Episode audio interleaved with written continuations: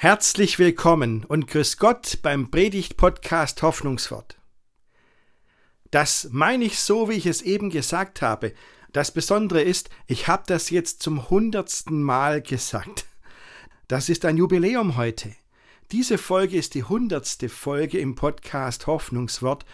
Und als ich das vor stark zwei Jahren angefangen habe, habe ich habe mir es nicht träumen lassen. Ich habe gar nicht dran gedacht, dass es da vielleicht irgendwann eine hundertste Folge gibt.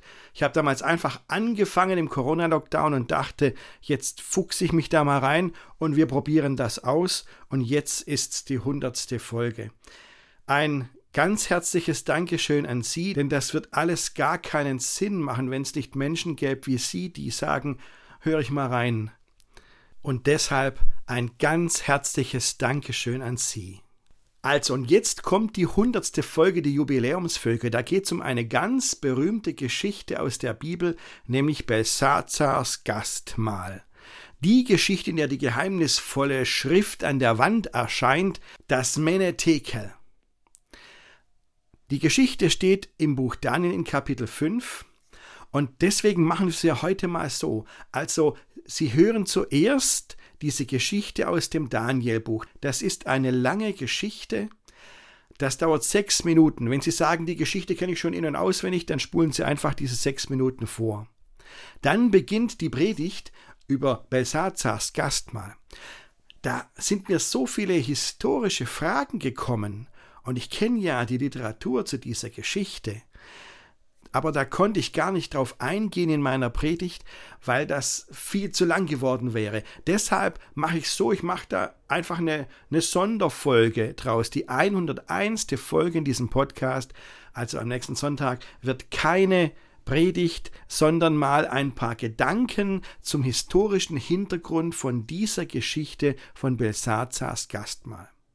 Hören Sie jetzt zunächst die Lesung aus der Bibel wo die Geschichte erzählt wird, und hören Sie dann die Predigt dazu. Ich wünsche Ihnen viel Freude beim Zuhören.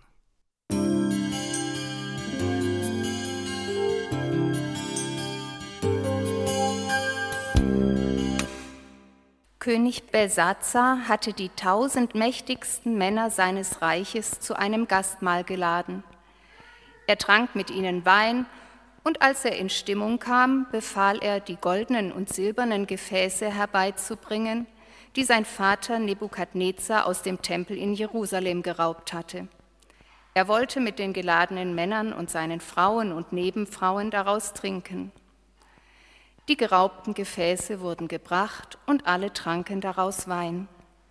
Dabei priesen sie die Götter aus Gold, Silber, Bronze, Eisen, Holz und Stein. Plötzlich wurde eine Hand sichtbar, die etwas auf die gekalkte Wand des Königspalastes schrieb. Es war genau an der Stelle, auf die das volle Licht des Leuchters fiel. Als der König die schreibende Hand sah, wurde er bleich, und seine Gedanken erschreckten ihn so sehr, dass ihn alle Kraft verließ und seine Knie zitterten.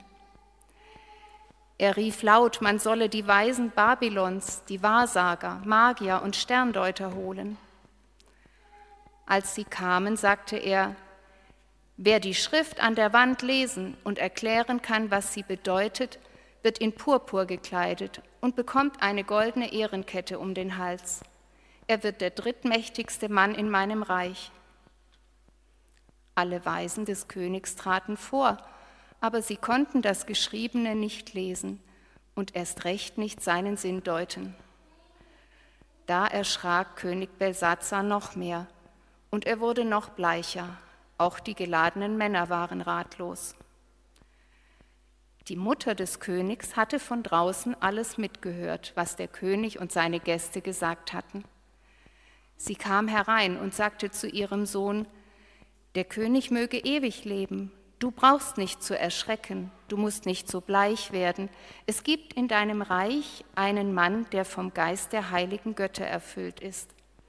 Zur Zeit deines Vaters Nebukadnezar zeigte sich, dass in ihm so viel Erleuchtung und Einsicht und Weisheit sind, wie sie sonst nur die Götter haben. Dein Vater machte ihn zum ersten seiner Ratgeber, der Weisen, Wahrsager, Magier und Sterndeuter. Er heißt Daniel. Dein Vater gab ihm den Namen Belshazzar. Er ist ungewöhnlich klug und kann Träume deuten, Rätsel lösen und die geheimnisvollsten Dinge erklären. Lass ihn rufen, er wird dir sagen, was die Schrift bedeutet. Sofort wurde Daniel herbeigeholt, und der König sagte, Du bist also Daniel, einer von den Leuten, die mein Vater aus Juda hierher gebracht hat?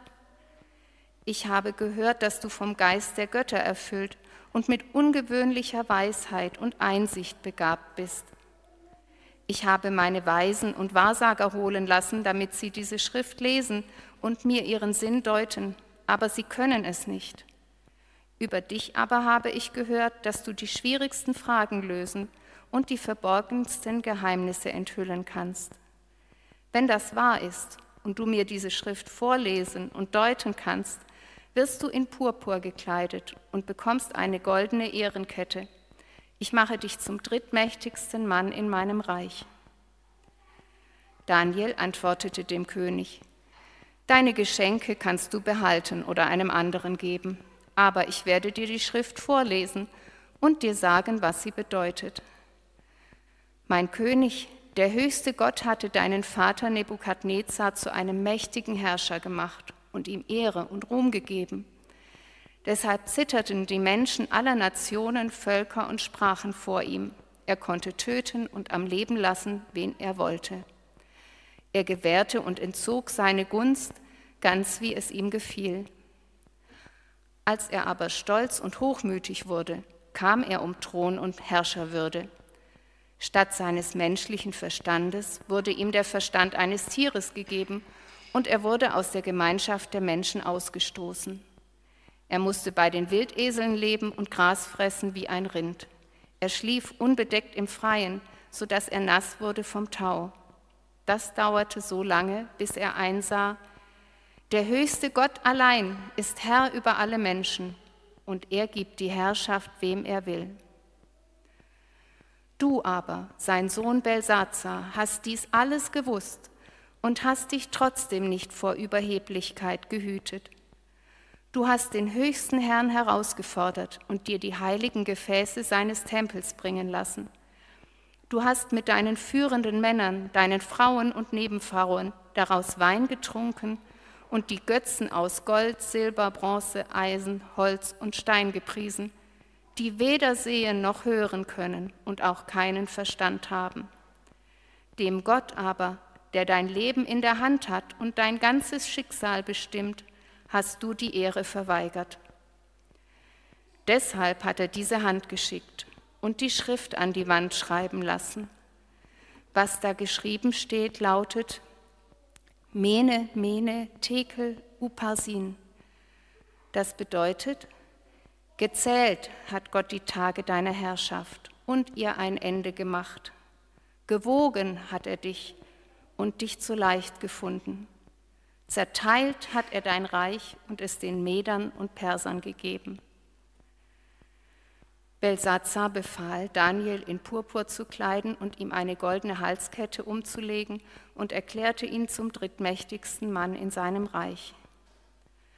Noch in derselben Nacht aber wurde Belsazar, der König der Babylonier, umgebracht und der Meder Darius übernahm die Herrschaft.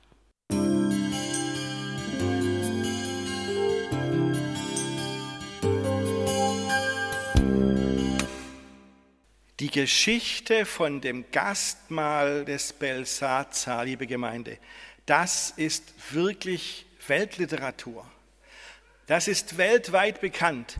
Diese Geschichte hat über die ganzen Jahrhunderte hindurch Menschen herausgefordert. Ich sage es mal so. Herausgefordert, gekitzelt, gestichelt, gegruselt, aber auch inspiriert.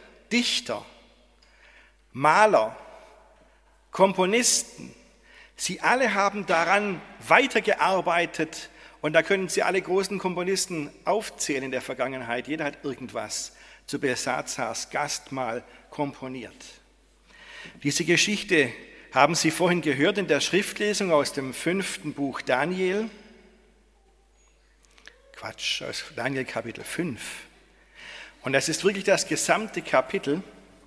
Ich möchte die Geschichte jetzt nicht nacherzählen, sondern ich will es mal so machen. Wenn es doch so viel Inspiration gibt, möchte ich heute Heinrich Heine zu Wort kommen lassen. Der hat vor 200 Jahren ein Gedicht geschrieben, ein Drama über dieses, diese Geschichte.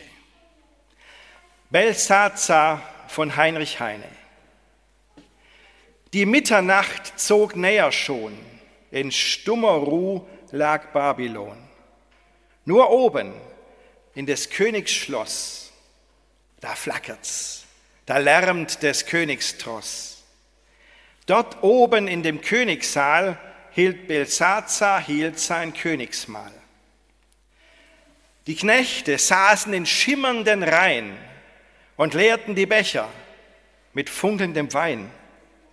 Es klirrten die Becher, es jauchzten die Knecht, so klang es dem störrigen Könige recht. Des Königs Wangen leuchten Glut. Im Wein erwuchs ihm kecker Mut, und blindlings reißt der Mut ihn fort, und er lästert die Gottheit mit sündigem Wort.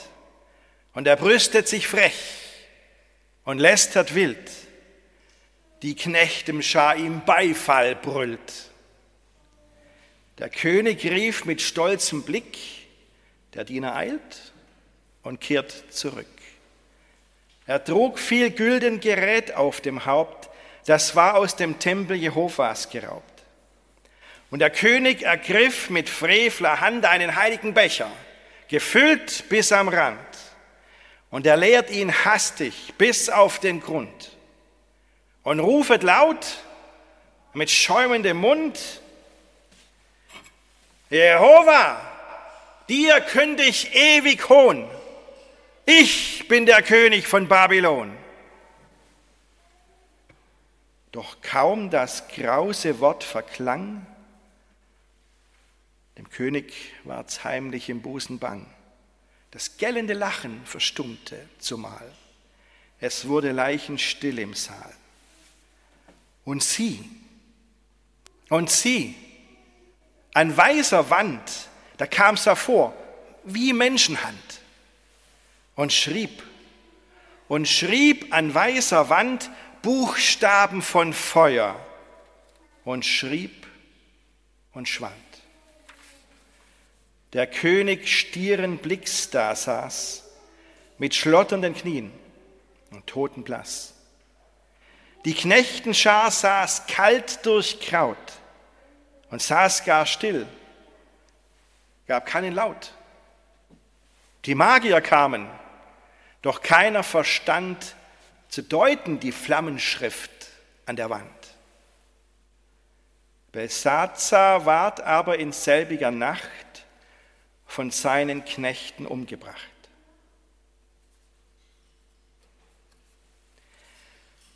Was für eine Geschichte Ganz schön gruselig. Darf ich mal kurz fragen, wer von Ihnen hat denn diese, diese Ballade in der Schule auswendig gelernt? Mal kurz Hand hoch. Gibt's? Doch, da gibt's ein paar, die das gelernt haben. Die, die Ballade von Belsazars Gastmahl spielt im 6. Jahrhundert vor Christus, also vor etwa zweieinhalbtausend Jahren, am Königshof des neubabylonischen Königreichs. Babylon war die Hauptstadt dieses Reiches. Und Belsazar war der aktuelle Regent. Und in der ganzen Geschichte dieses neubabylonischen Reiches ist diese Szene mit Belsazars Gastmahl etwas, was ganz am Schluss, am Ende dieses neubabylonischen Reiches gehört. Kurze Zeit später gab es dieses Reich nicht mehr. Mensch, es pfeffert mich so, zu den historischen Hintergründen und zu den historischen Widersprüchlichkeiten in dieser Geschichte etwas zu sagen. Gell? Sie haben es in der Schriftlesung gehört. Belsazar soll der Sohn von Nebukadnezar gewesen sein. Das stimmt doch gar nicht. Und, und, und überhaupt, wieso wird, steht da, ist der Name Nebukadnezar so komisch? Der heißt doch in Wirklichkeit ganz anders. Und, und diesen Belsazar gab es den überhaupt? Das alles waren Fragen. Aber wissen Sie, so, so sehr ich das möchte, das wird alles zu viel. Meine Predigt ist eh lang genug, sage ich Ihnen jetzt gleich. Aber das haben Sie schon gemerkt, als ich so spät hier durch die Tür kam. Ähm, nein, ich verschiebe das mal in die digitale Welt und ähm, mache eine Podcast-Folge daraus. Um das, ich möchte es echt mal ein bisschen ausführen, aber hier ist nicht Platz. Heute ist kein Platz dafür. Wissen Sie, diese Geschichte steht nicht deshalb in der Bibel, weil jemand ein Geschichtsbuch schreiben wollte. Nein, diese Geschichte steht deshalb in der Bibel, weil Gott uns etwas sagen will. Und ich möchte versuchen, dem nachzugehen. Als ich die Geschichte gelesen habe, da sind mir so viele Fragen gekommen. Und drei, drei in dieser Fragen möchte ich heute nachgehen. Da hat sich für mich, haben sich für mich Lernfelder aufgetan. Drei Fragen. Erstens habe ich mich gefragt, was ist mir heilig? Was ist Ihnen heilig? Ich finde das so stark, wie diese Geschichte anfängt, diese Erzählung. Also, wir haben es aus der Gute Nachricht Bibel gehört. Ähm, Luther hat das viel drastischer übersetzt. Da heißt der erste Satz, König Belsazar machte ein herrliches Mahl für seine tausend Mächtigen und soff sich voll mit ihnen. Originalton Bibel. Ja? nichts beschönigt. Ein königliches Fest mit ganz vielen Gästen. Und wissen Sie, wenn man so die alten Gemälde anschaut, die, die die ganze Szene abbilden wollten, das sind richtige Wimmelbilder, die sind voll mit Figuren und Gestalten. Richtig groß. Und da ging es sicherlich nicht zimperlich zu. Und da auf diesem Fest, ähm, wie hat es geheißen, als der Wein seine Wirkung zeigte, als die Stimmung entsprechend war, da kam dem König Belsazar eine verheerende Idee. Da hat er sich erinnert. Wie war das? So etwa 40 Jahre vorher, der große König Nebukadnezar hat 597 und dann nochmal zehn Jahre später, vor Christus natürlich, ähm, Jerusalem eingenommen und hat den Tempel plündern lassen und hat das ganze heilige Gerät, den ganzen Tempelschatz mitgenommen nach Babylon und dort in die Schatzkammer des Königspalastes verfrachtet. Und jetzt, so rund 40 Jahre später, erinnert sich Belsazar daran, da liegen doch noch diese heiligen Gefäße rum aus dem Tempel in Jerusalem. Und jetzt lässt er diesen Tempelschatz holen aus der Schatzkammer und er nimmt diese Tempelgefäße und trinkt daraus auf seinem Gelage. Das ist eine ganz bewusste Zweckentfremdung. Der musste das nach 40 Jahren wieder rausholen aus der Schatzkammer. Der hat genau gewusst, was er tat. Da war nicht äh, der Grund, dass die Spülmaschine noch nicht fertig war und die brauchten neue Trinkgläser. Der wusste, was er tat. Das war Absicht. Und dabei hat er die babylonischen Götter gelobt. Kleine Nebenbemerkung nicht aber den wichtigsten Gott in Babylon, den Marduk. Das haben ihm die Priester sehr übel genommen. Und für die Bibel, für die Autoren der Bibel ganz klar, das ist Gotteslästerung, gar keine Frage. Das ist der Gipfel der Frechheit. Ein richtiger Tabubruch.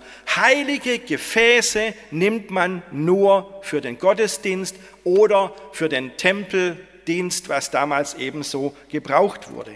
Ich sage es Ihnen gleich, diese heiligen Gefäße sind mir heute nicht wichtig. Ähm, sie sind nur ein Ausdruck dafür, ähm, was Belsazar über Gott denkt.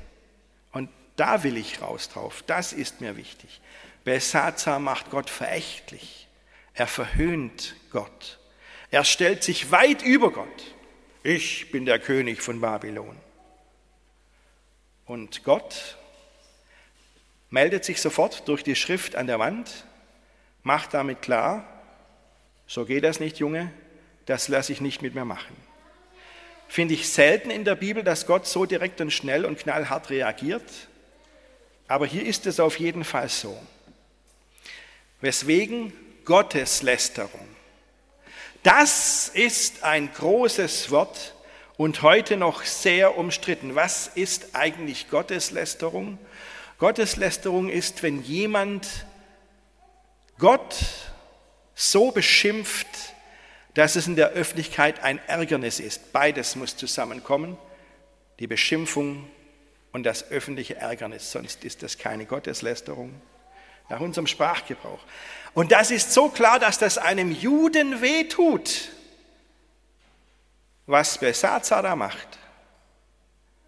Und mir als Christ tut das weh, wie er mit Gott umgeht. Keine Frage. Aber wissen Sie, jetzt fangen die Fragen erst an. Also kann ich von jemandem, der Gott lästert, verlangen, dass er aufhört? Ist das nicht einfach Meinungsfreiheit? Muss ich als Christ lernen, mit solchen Angriffen einfach klarzukommen? Es ist mir wichtig, hier ein paar grundlegende Dinge zu unterscheiden, weil, wissen Sie, Gotteslästerung, das ist ein ganz großes Fass. Es gibt so viel, das ist nicht Gotteslästerung. Wenn ein Mensch Fragen an Gott hat, wenn ein Mensch Dinge kritisch sieht, wenn ein Mensch sagt, ich glaube nicht alles, was in der Bibel steht,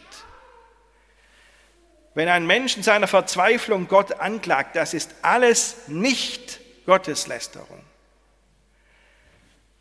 Wenn ein Mensch nicht an Gott glaubt oder ein Mensch einer anderen Religion angehört, das ist nicht Gotteslästerung.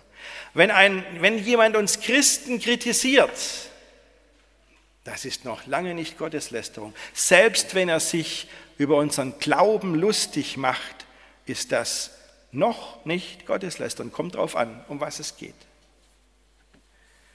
Die Meinungsfreiheit, die Glaubensfreiheit, die Freiheit der Kunst deckt viel. Das bringt uns immer wieder in Aufregung, ist ganz klar, weil Gefühle verletzt werden, das stimmt. Aber gerade diese Freiheit der Meinung, des Glaubens, der Kunst ist ein sehr hohes Gut. Und ich denke, dass wir Christen mit sehr vielem was wir erleben und was unsere religiösen Gefühle verletzt, einfach klarkommen müssen, weil es allen so ergeht. Und ein Hinweis darauf ist diese Geschichte von Belsazars Gastmahl. Warum? Weil es in dieser Geschichte nicht um uns geht, wie wir auf Gotteslästerung reagieren. Es geht um Gott es ist nicht unsere Aufgabe, gegen Gotteslästerung vorzugehen. Das macht Gott hier schon selber. Sehr eindrucksvoll. Das ist ganz, ein ganz wichtiger Punkt. Wissen Sie, hochaktuell, vor zwei Wochen gab es diesen Anschlag auf den Schriftsteller Salman Rushdie in den USA. Das ist erst zwei Wochen her. Er wurde ganz schwer verletzt, liegt im Krankenhaus, weiß nicht, wie es um ihn steht. Was steckt dahinter? Salman Rushdie ist ein britischer Schriftsteller, aber glaube ich aus dem Iran oder Irak, der hat ein äh, Buch geschrieben, das heißt die satanischen Verse. Und ganz viele Moslems haben sich von diesem Buch furchtbar verletzt gefühlt. Und der Ayatollah Khomeini, erinnern sich noch, Ayatollah Khomeini, der hat dann vor 30 Jahren eine, eine Fatwa herausgegeben, einen islamischen Rechtsentscheidung und hat den die Tötung von Salman Rushdie gefordert wegen Gotteslästerung. Das ist der Hintergrund. Und auch heute, noch 30 Jahre danach, gilt diese Fatwa. Und zwar gilt sie deshalb, weil auch heute noch Menschen sich davon ermutigen lassen, Salman Rushdie anzugreifen und versuchen umzubringen. So ist es. Das war ja die Absicht des Menschen, der ihn angegriffen hat. Und so soll es nicht sein. Diese Geschichte von Belsazar zeigt, nicht wir Menschen sollen Gotteslästerung verfolgen und strafen. Sonst wäre die Geschichte anders gelaufen. Sonst würde es heißen, und als man Daniel holte und er hörte, was geschehen war, rannte er auf Belsazar zu, zog sein Schwert und versuchte ihn umzubringen. Aber darum geht es ja gar nicht. Verstehen Sie? Das macht Gott selbst. Das ist ein ganz wichtiger Punkt fragen wir uns lieber, was uns heilig ist. Was ist heilig für uns? Und was heißt das dann für uns? Belsazar wollte Gott ganz bewusst und klar zeigen, wer hier der Boss ist, nämlich er. Und deshalb hat er die heiligen Gefäße missbraucht. Und dieses Verhalten zeigt er auch anderen Menschen gegenüber. Meine Erfahrung ist, und ich wette mit Ihnen, wenn wer Gott verachtet, der verachtet auch andere Menschen. Das war immer eine Sache. Wenn Gott uns heilig ist, dann soll es nicht so sein, dass wir die Menschen strafen wollen, die sich über Gott erheben, sondern es kommt in dieser Geschichte nicht darauf an, Leute, ihr müsst gegen Gotteslästerung kämpfen. Das ist nicht die Absicht der Geschichte. Die Absicht der Geschichte ist zu sagen, es kommt auf eure Beziehung zu Gott an, es kommt darauf an, was euch heilig ist und dass ihr Gott ehrt. Also, was ist heilig? Was bedeutet heilig auf evangelisch? Heilig ist zunächst einmal Gott, das ist der Grundsatz. Und von da abgeleitet, von Gott abgeleitet, kann man auch Menschen heilig nennen. Sage ich gleich nochmal. Also wenn wir sagen, Gott ist heilig, dann meinen wir, Gott ist unvorstellbar groß und mächtig. Gott ist über uns. Gott lässt sich von uns zu gar nichts zwingen. Wir können Gott nichts vorschreiben. Gott spielt in einer ganz anderen Liga als wir Menschen. Und wir Menschen sind vielleicht deshalb heilig, weil wir zu Gott gehören. Also das färbt gewissermaßen von Gott auf uns ab, diese Heiligkeit, weil wir zu Gott gehören. Und wir sind nie alleine heilig. Außer uns, die wir heute Morgen hier sind, gibt es viele Menschen um uns herum, die heilig sind. Also, wenn Gott heilig ist, wie geht es dann weiter? Das heißt ja, wir sind uns dann seiner Größe und seiner Herrlichkeit bewusst und dann staunen wir und sind vielleicht bescheiden, zurückhaltend. Das Programm lautet Demut statt Hochmut. Und dann geht es weiter.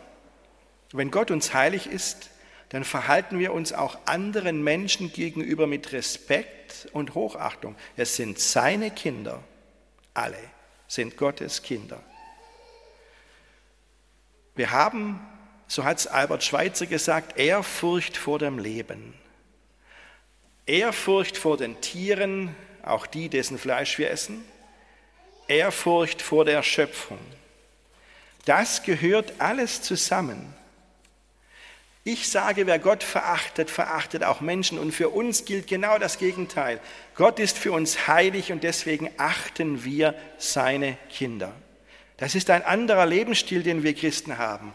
Was ist uns heilig? Vielleicht entdecken wir neu, dass Gott heilig für uns ist und was das bedeutet. Was ist ihnen heilig? Die Menschen, die sie lieb haben? Unsere Familie? Unsere Freunde? Sind etwa auch die heilig, die wir nicht leiden können? Boah, da tut sich eine Frage auf. Sehen Sie, das ist die erste Frage, die Belsazars Gastmahl an uns stellt, was ist uns heilig? Und so viel will ich zu dieser ersten Frage sagen. Und ich gehe jetzt weiter zur zweiten Frage, die mir wichtig geworden ist. Ich habe mich gefragt, weiß ich denn, was Gott alles für mich tut? Wissen Sie, was Gott für Sie tut? Belsazar lässt den Propheten Daniel kommen weil die Königin Mutter sich daran erinnert hat, Mensch, der ist ja auch noch da. War früher mal ganz wichtig am Hof, aber war sicher jetzt ein alter Mann und war in Rente, sage ich jetzt mal. Und dann erzählt, erzählt Daniel dem Belsazar von dem großen König Nebukadnezar, einem seiner Vorgänger, und erzählt, dass der fast verrückt geworden ist, bis, und jetzt zitiere ich Daniel, bis er lernte, dass der höchste Gott Gewalt hat über die Königreiche der Menschen und sie gibt, wem er will. Also Nebukadnezar hat damals erkannt, dass Gott nicht der Höchste, dass er nicht der Höchste ist im Himmel und auf Erden, sondern dass Gott noch über ihm steht und dass das eine Konsequenz hat. Nebukadnezar hat sich eingeordnet in einer Weltsicht, in der er wusste, über mir steht Gott, dem muss ich mich verantworten. Und es stimmt tatsächlich, Nebukadnezar war ein sehr religiöser Herrscher. Das ist wirklich wahr. Und dieser Belsazar, um den es hier geht, der hatte Nebukadnezar ja gekannt. Mensch, der Nebukadnezar ist erst zehn Jahre vorher gestorben, als das hier passiert ist. Der hat ihn gekannt, aber das hat ihn nicht beeindruckt. Er hat nichts gelernt von Nebukadnezar, dieser Belsazar. In den Worten von Daniel du hast dein Herz nicht gedemütigt. Belsazar hat also nie kapiert, was Gott für ihn getan hat. Und dann sagt ihm Daniel die Meinung, und da sagt er etwas ganz Interessantes über diese Götter, die er da aufzählt, ähm, die, die Götter, die Belsazar eben noch angerufen hat bei seiner frevelhaften Aktion auf diesem Gelage. Da sagt Daniel, du hast die silbernen, goldenen, bronzenen, eisernen, hölzernen, steinernen Götter gelobt, die weder sehen, noch hören, noch verstehen können sagt Daniel zum babylonischen König. Das können diese Götterstatuen alle nicht. Aber das zeigt doch, was Daniel wichtig ist an Gott. Sehen Sie, Gott kann sehen, Gott kann hören und Gott hat Verstand und kennt uns. Der große und heilige Gott nimmt uns wahr. Das ist so viel wert. Daran bin ich fast gescheitert in meinem Urlaub vor ein paar Wochen, ich sage es Ihnen. Ich habe in meinem Urlaub mal aus einem bestimmten Grund einen Satz aus dem Hebräischen übersetzen wollen. Aus einem Psalm, dem Psalm 113 war es, ich verrate es Ihnen gleich. Und ich bin fast zugrunde gegangen dabei. Ich habe schon was rausgebracht, aber das hat keinen Sinn gemacht. Vielleicht erinnert ihr euch Konfirmanden an die letzte Mathearbeit, und auch was rausgebracht habe, was aber echt keinen Sinn macht. Also so ging mir's. Ich sage Ihnen mal, was ich übersetzt habe. Ich habe übersetzt, wer ist wie Jahwe, unser Gott, der hoch oben wohnt und thront, der sich erniedrigt, um auf den Himmel zu sehen und die Erde, um dem Schwachen auszuhelfen aus dem Staub. Und da habe ich gedacht, äh, Moment, das geht doch gar nicht, das passt doch gar nicht. Wie soll denn das funktionieren? Habe in der Lutherbibel nachgeschaut, da stand dann das Gleiche, der niederschaut in die Tiefe auf Himmel und Erde. Und ich habe gedacht, das, das passt doch gar nicht. Das muss doch heißen, Gott sitzt im Himmel und schaut auf die Erde nieder. Und das steht hier aber ganz anders. Und jetzt ist es aber so, was ich übersetzt habe, hat sogar gestimmt, bloß meine Vorstellung von Gott hat nicht dazu gepasst. Es ist tatsächlich so, wissen Sie, wir heutigen denken, Gott ist im Himmel und schaut auf die Erde. Die alten Hebräer haben anders gedacht. Die haben gedacht, Gott ist über dem Himmel. Er ist ganz weit da oben und schaut auf unseren Himmel herunter und auf unsere Erde herunter. Tatsächlich. Das heißt, dass der Abstand zwischen uns und zwischen dem großen Gott für die alten Hebräer noch viel größer war als in unserem Denken heute. Viel größer.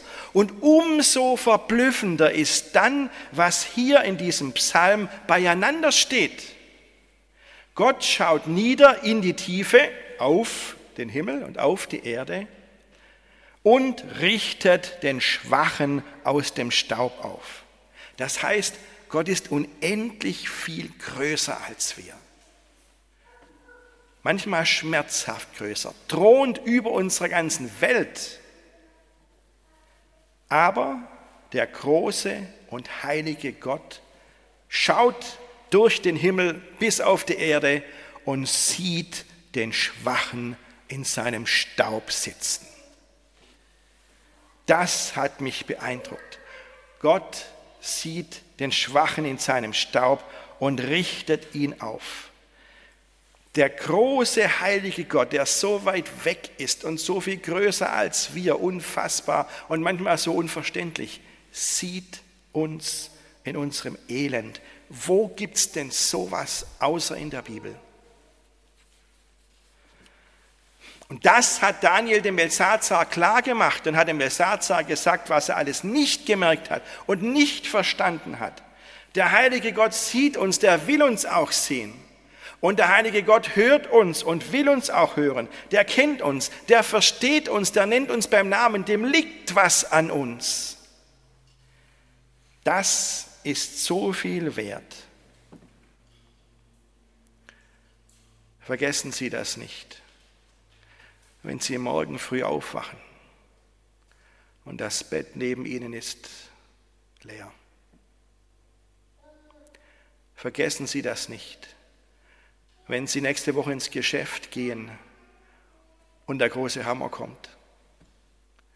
Vergessen Sie das nicht, wenn Sie in den nächsten Tagen einen Arzttermin haben, um zu erfahren, wie, das, wie die Untersuchung ausgegangen ist, ob was dran ist oder nicht.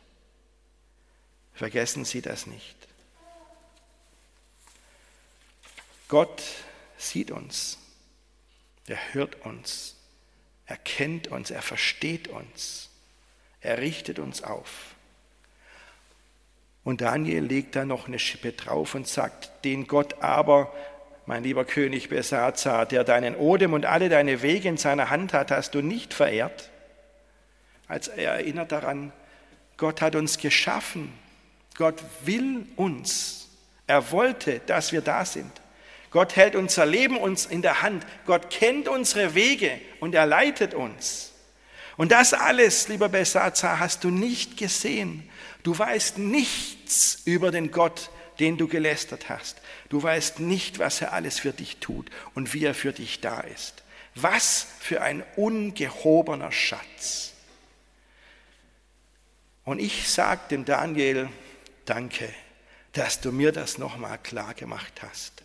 Das alles tut Gott für uns. Halleluja. Und jetzt zum Schluss die dritte Frage. Die dritte Frage. Ich habe mich gefragt, als ich so gesehen habe, was Daniel gemacht hat, wie mutig bin ich eigentlich? Wie mutig sind Sie? So wie der Daniel? König Besazar sagt zu Daniel, übersetze mir diese geheimnisvolle Schrift, die niemand von unseren Leuten lesen kann. Ich werde dich mit Geschenken überhäufen und werde den wichtigen Posten verschaffen. Und Daniel stellt sich hin vor den König von Babylon und sagt, behalte deine Geschenke. Gib sie irgendjemand anderem.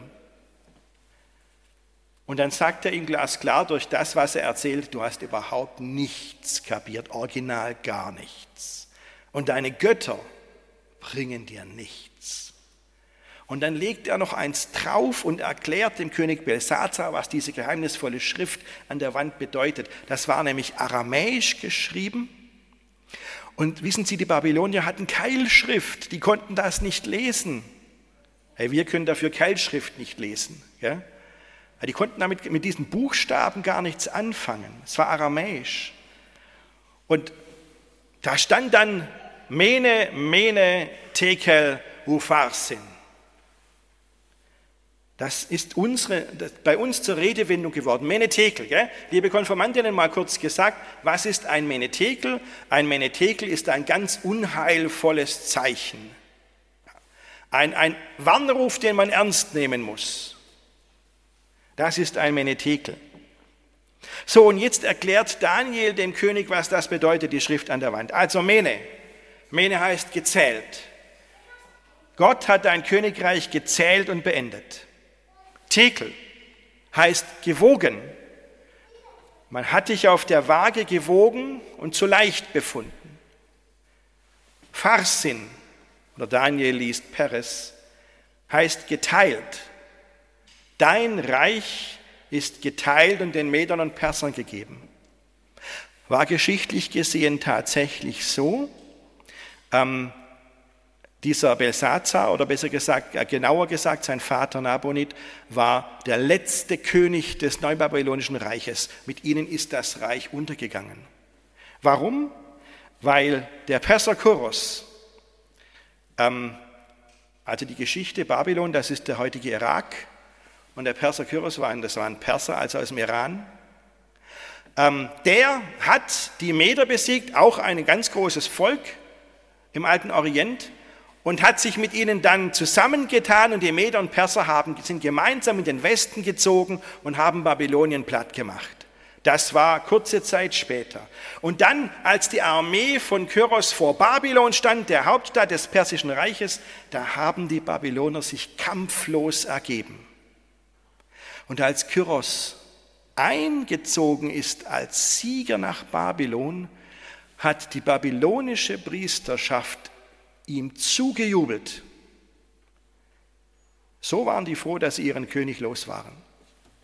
Sieh an. Ganz schön mutig, dieser Daniel sagt dem König knallhart ins Gesicht, dass er nichts kapiert hat und bereits alles verloren hat. Hat ja auch gestimmt. Mensch, und ich dachte mir, wenn ich nur einen kleinen Teil dieses Muts hätte, nur eine Scheibe abschneiden, wird meinen Weg aufrechter gehen. Und ich überlege mir, wenn wir ein bisschen von dem Mut von Daniel hätten, wir würden uns gar nicht erschrecken lassen von diesen aktuellen Weherufen, die da sagen, au, au, au, au, au, der, ihr werdet sehen, der Corona-Herbst wird ganz schlimm.